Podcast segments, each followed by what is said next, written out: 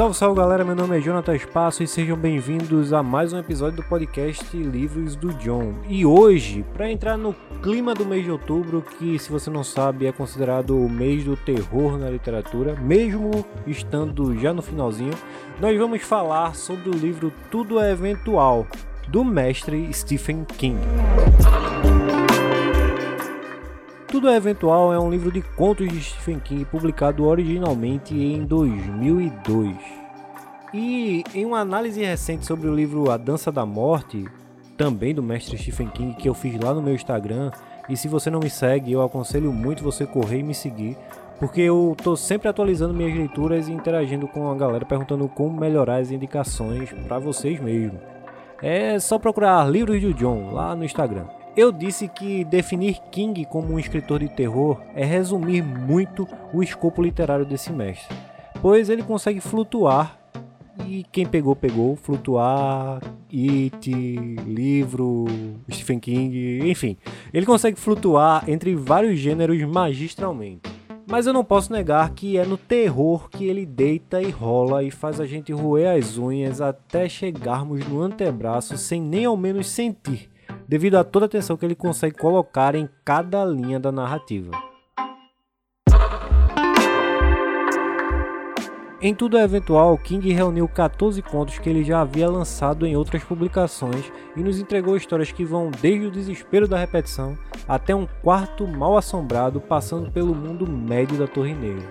Então venham comigo que eu vou falar um pouco sobre aqueles que eu achei mais legais e não se preocupem, que eu vou apenas resumir o conto. Eu não vou dar nenhum spoiler. Então, segura na minha mão e vamos para essa aventura assustadoramente maravilhosa.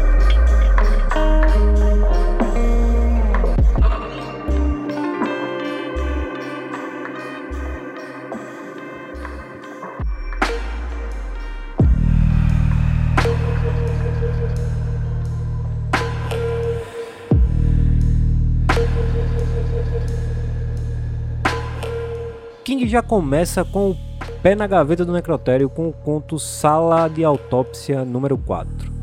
Nessa história, nós seguimos o ponto de vista de Howard Cottrell, um homem que está prestes a ser autopsiado, mas por algum motivo ele ainda se encontra consciente de tudo o que está acontecendo.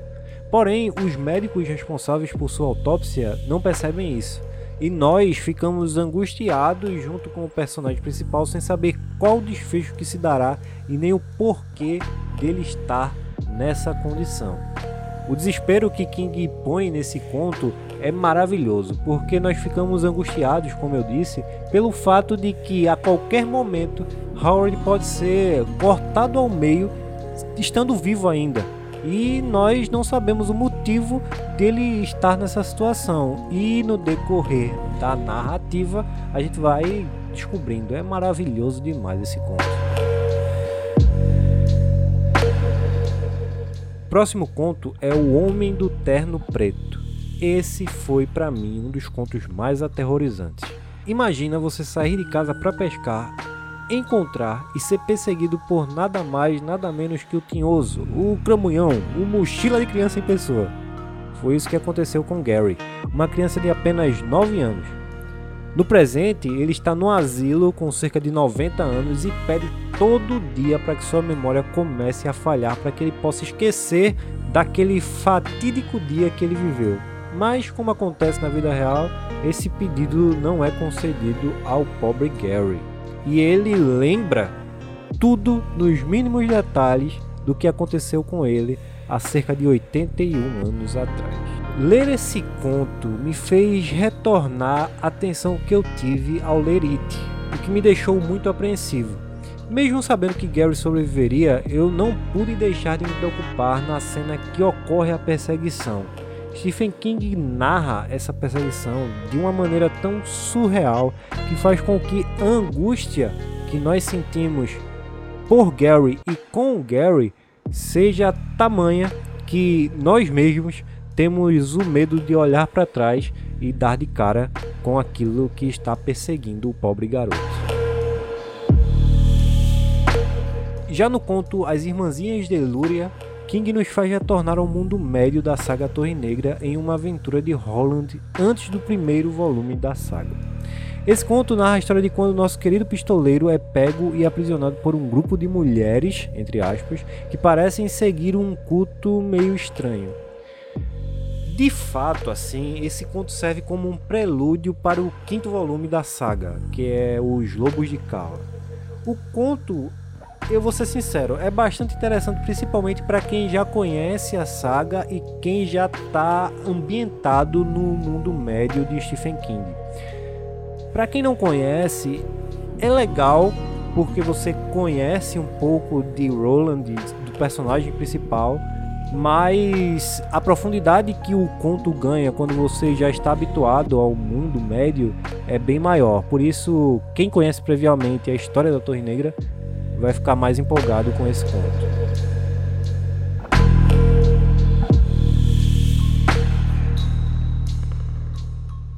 Passamos ao conto O Vírus da Estrada Vai para o Norte.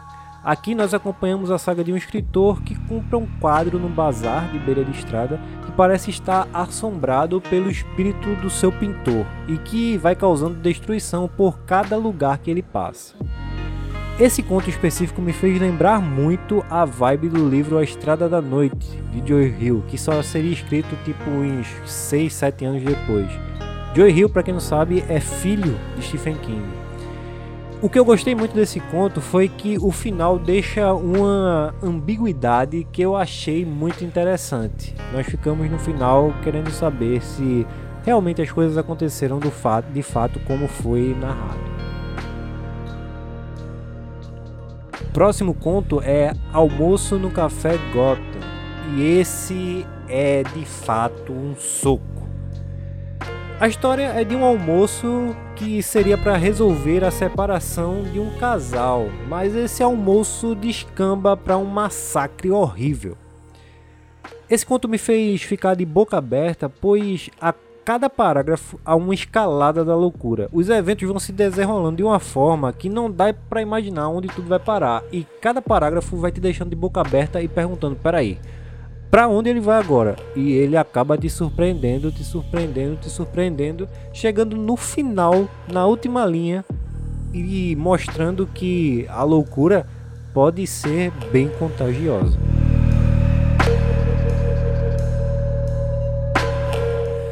O próximo conto tem o nome mais legal de todos. O nome do conto é o seguinte: Você só pode dizer o nome daquela sensação em francês.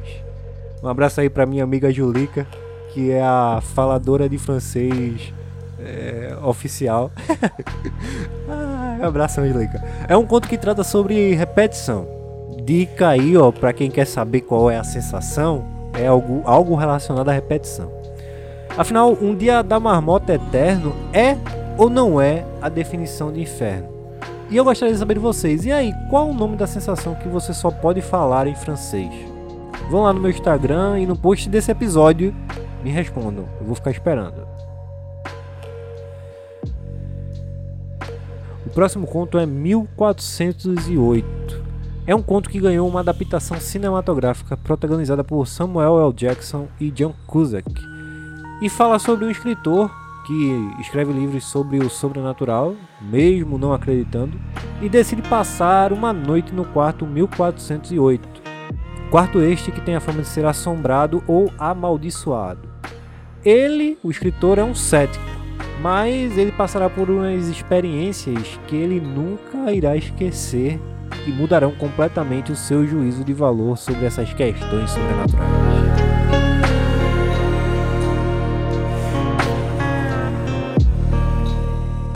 O conto Andando na Bala fala sobre o desespero de receber uma notícia de perder alguém muito próximo e de encontrar algo que põe em xeque a sua sanidade. Uma curiosidade bem legal sobre esse conto é que ele foi o primeiro conto lançado majoritariamente para os leitores digitais. E foi um sucesso, sendo baixado centenas de milhares de vezes, inclusive deu pau no servidor do site que estava hospedando os downloads. Isso mostra mais uma vez o poder que King tem de movimentar a indústria da literatura. e como ele vai se adaptando às novas tecnologias. Inclusive, isso é um tema que é abordado muito nos livros dele. Se você acompanhar toda a bibliografia de King, você vai perceber que no decorrer de suas histórias ele vai incluindo as evoluções tecnológicas nas suas histórias de maneira bem orgânica.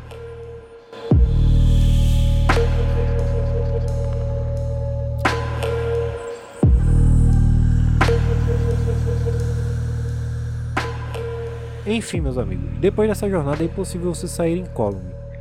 Essa é minha terceira experiência com livros de contos de Stephen King. Primeiro eu li Escuridão Total Sem Estrelas, depois Bazar dos Sonhos Ruins e agora, por último, Tudo é Eventual.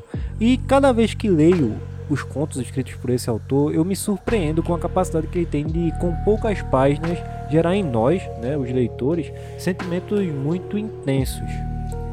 Uma outra coisa massa desse livro é que antes ou depois de cada conto, o próprio autor fala sobre como esse conto surgiu na sua cabeça, o que é muito interessante, porque acabamos adentrando né, na, na criatividade louca desse que é um dos maiores autores da atualidade. E a gente percebe que, como eu disse, King vai muito além do terror, mas no terror ele se destaca como o mestre que é. Por isso, eu indico muito vocês pegarem o livro Tudo é Eventual e quem sabe ler um ou outro conto, não precisa ler todos de uma vez, porque vai ser uma experiência massa. Quem tem preconceito com conto porque acha que não dá para se aprofundar muito na história, ou então acha que contos muito curtos, diferentes de romances, você não consegue se apegar ao personagem, Dá uma chance para os contos de King, porque você vai ver que mesmo com poucas páginas, mesmo com 20, 30 páginas, ele consegue fazer com que cada personagem fique ligado a você de uma forma intensa. E embarque, porque ainda dá tempo. Hoje, no dia, dia da publicação desse podcast, é dia 23. Ainda tem 7 dias aí para você aproveitar o mês do horror no seu ápice, por assim dizer.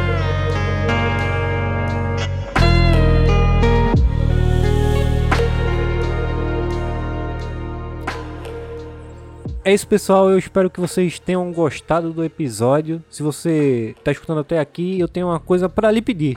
Por favor, passe esse episódio de podcast ou um daqueles que você gosta daqui para um dos seus amigos, um dos seus colegas. Chega para ele e diz: Ó, oh, tem uma galera daqui de, de, de Pernambuco que está produzindo conteúdo literário massa é, em podcast. Escuta aí, vê o que é que tu acha. Passa aí para ele para que a palavra da literatura possa passar para outras pessoas. Sem contar que quem me acompanha no Instagram sabe que eu estou planejando um projeto massa relacionado a contos e que vai servir bastante, principalmente, principalmente para aqueles vestibulandos, aqueles, aquelas pessoas que estão prestes a fazer o vestibular e tal, tudo mais, vai servir como um, uma ajuda para eles. E tá prestes a sair, tá no forno, tá no forno e tá prestes a sair. Por isso, seria massa que mais pessoas conhecessem o podcast para aproveitar desse conteúdo que eu e mais alguns amigos estamos preparando com todo o carinho possível. Então, por favor, compartilhe esse podcast. Vão lá no meu Instagram, me sigam lá, Livros de John, bem fácil.